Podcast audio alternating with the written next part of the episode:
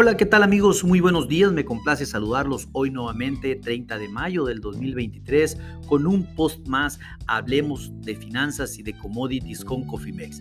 En este espacio le toca que platiquemos un poco de lo que acontece en el mercado de granos, vamos a platicar específicamente del mercado del trigo eh, en Chicago, que es el Soft Red Winter, el cual pues tiene mucha referencia para nuestro país en México por el tema de la agricultura por contrato. Déjenme indicarles que en este momento los futuros a julio están cayendo 23 centavos por buchel. La verdad, una caída impresionante que estamos viendo hoy en los futuros del el trigo para dejar los futuros en este momento en 5.92 centavos por buchel.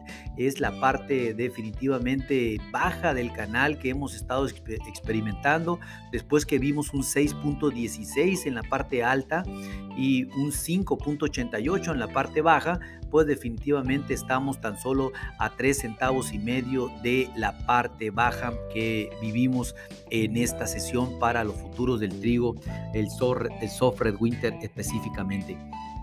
Bueno, por definitivamente eh, una, liquidación eh, total, algunos contratos explorando nuevos mínimos para este movimiento de esta sesión. Eh, el trigo, pues como ya lo comenté, en Chicago cayendo un 3.98% y ya muy por debajo de la barrera de los 6 centavos por bushel por primera vez desde el mes de abril del 2021 algo que, no nos lo hubiéramos imaginado de en definitiva, pero por primera vez desde el 6 de abril del 2021 vuelven a estar por debajo de esta barrera de los 6 centavos por buchel. Los futuros del trigo en Kansas también están eh, por debajo de, los 8 centavos por buchel, con pérdida de dos dígitos hasta de un 4.7%.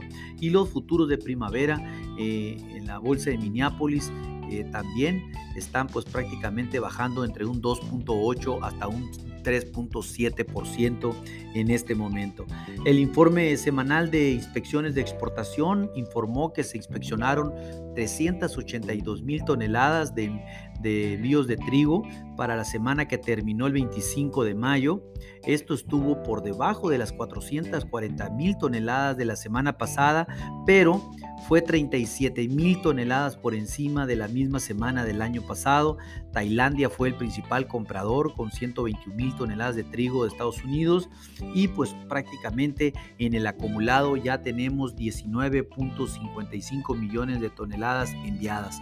Eh, los informes sugieren que Taiwán reservó alrededor de 56 mil toneladas de trigo a los Estados Unidos a través de una licitación. No es algo oficial, pero la daremos a conocer, no sé si hoy por la tarde o bien mañana en nuestro informe diario de trigo.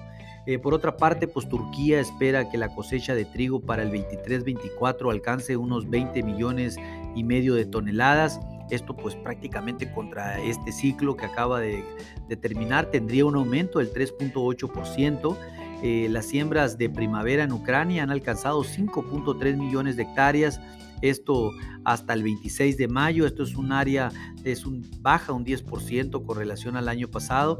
Y, y pues ahí Ucrania de mal, de mal en peor, y pues la verdad que están haciendo maravillas ahí en Ucrania, sin lugar a dudas, dado la situación que tienen con la guerra con, eh, con Rusia.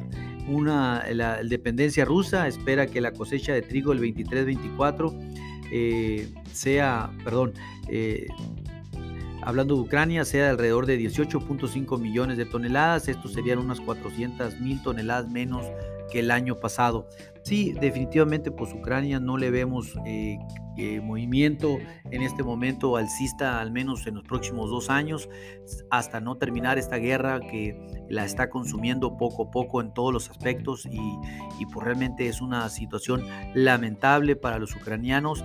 Eh, no así para los rusos que se siguen manteniendo como los principales exportadores de trigo del mundo.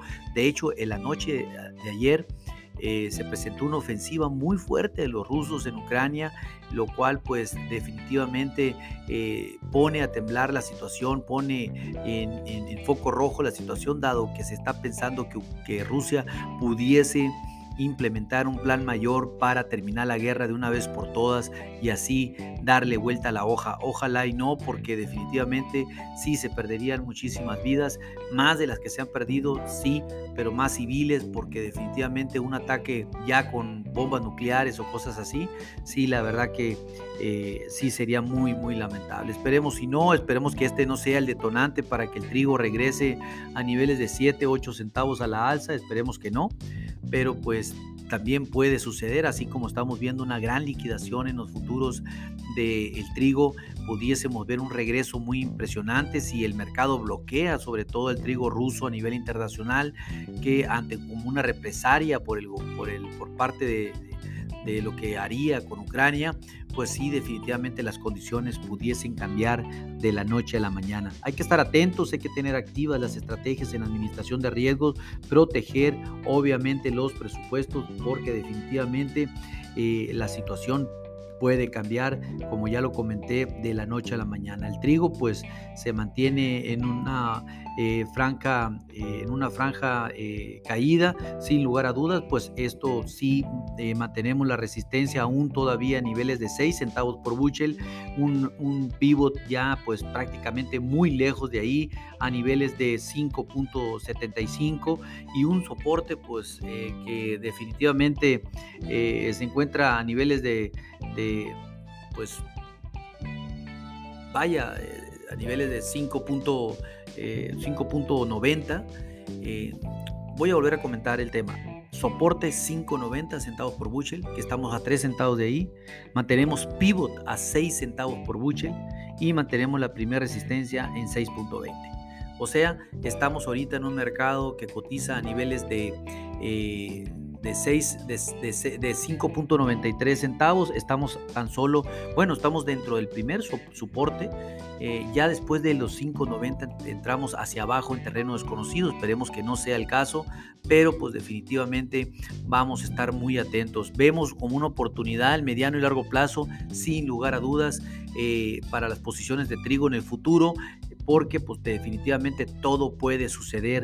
Eh, esténse muy atentos, protejan sus presupuestos en caso de que ustedes deseen o necesiten hacer alguna estrategia en administración de riesgos, pónganse en contacto con nosotros en info.cofimex.net y con gusto lo eh, contactaremos. A nombre de todo el equipo de Cofimex y mío propio José Valenzuela, le doy las gracias por su atención y les recuerdo que lo peor, lo peor es no hacer nada. Pasen un hermoso día. Hasta luego.